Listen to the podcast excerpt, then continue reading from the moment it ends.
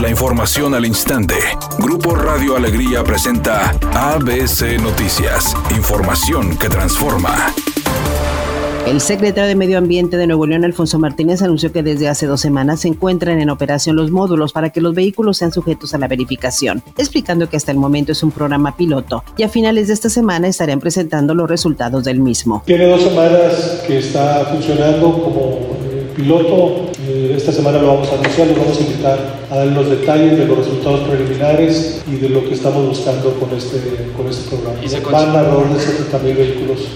Más del 34% no ha pasado, no pasaría una verificación formal entonces, este, vamos a seguir durante todo el año. Nuestra meta son 800 mil vehículos durante todo el año y también pues vamos a iniciar el, programa integral de gestión de la calidad del aire y obviamente el tema vehicular pues va a ser uno de los puntos. Ahí vamos a ver qué estrategias surgen de la sociedad civil de la academia y de nosotros para reducir las emisiones vehiculares. Por otra parte, dijo que los tres sensores móviles instalados en el área metropolitana miden las emisiones de los vehículos donde son revisados los autos particulares, vehículos oficiales de gobierno y con placas de otros países, además las unidades de transporte público concesionado, transporte público de carga de competencia estatal, vehículos usados como taxi y de aplicaciones de transporte privado, así como vehículos de personas morales, indicando que la meta de la Secretaría de Movilidad es revisar de 800 mil a un millón de vehículos por año.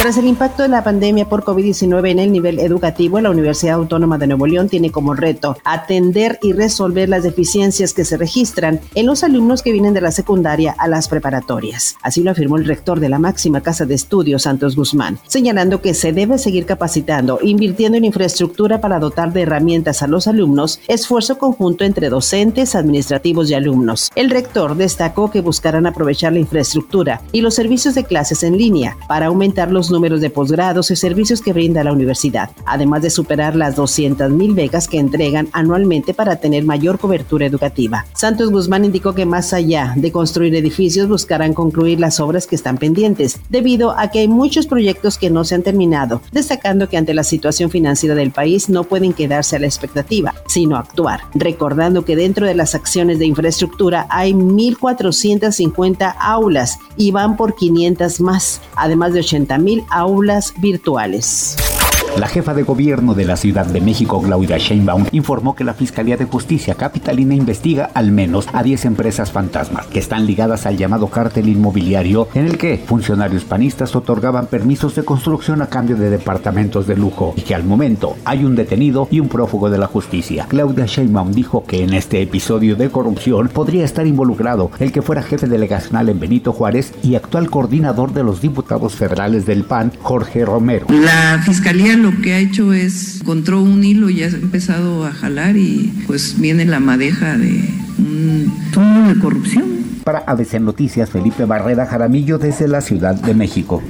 Editorial ABC con Eduardo Garza. En Nuevo León mucha gente está despreciando el programa de vacunación transfronterizo anticovid para menores de edad en el Puente Colombia. Se inscriben, hacen el proceso, se descongelan las vacunas para ponérsela a los niños y adolescentes y luego no acuden. De cada 100 que se inscriben, 40 no van a la aplicación y el fármaco descongelado se tiene que tirar. No inventen, si se inscriben y no van a ir, cancelen con tiempo para no desperdiciar las tan solicitadas vacunas anti-COVID.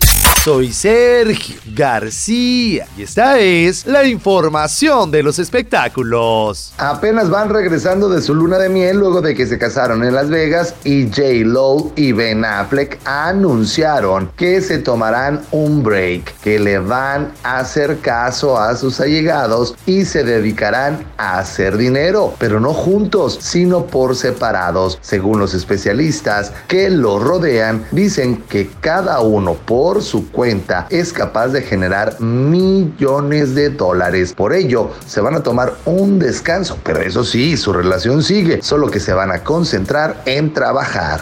Es una tarde con cielo medio nublado. Se espera una temperatura mínima que oscilará en los 28 grados. Para mañana martes se pronostica un día con cielo medio nublado. Se espera una temperatura máxima de 36 grados, una mínima de 22. La actual en el centro de Monterrey 34 grados. Redacción y locución Sandra Aurora Estrada Gómez. Buenas tardes.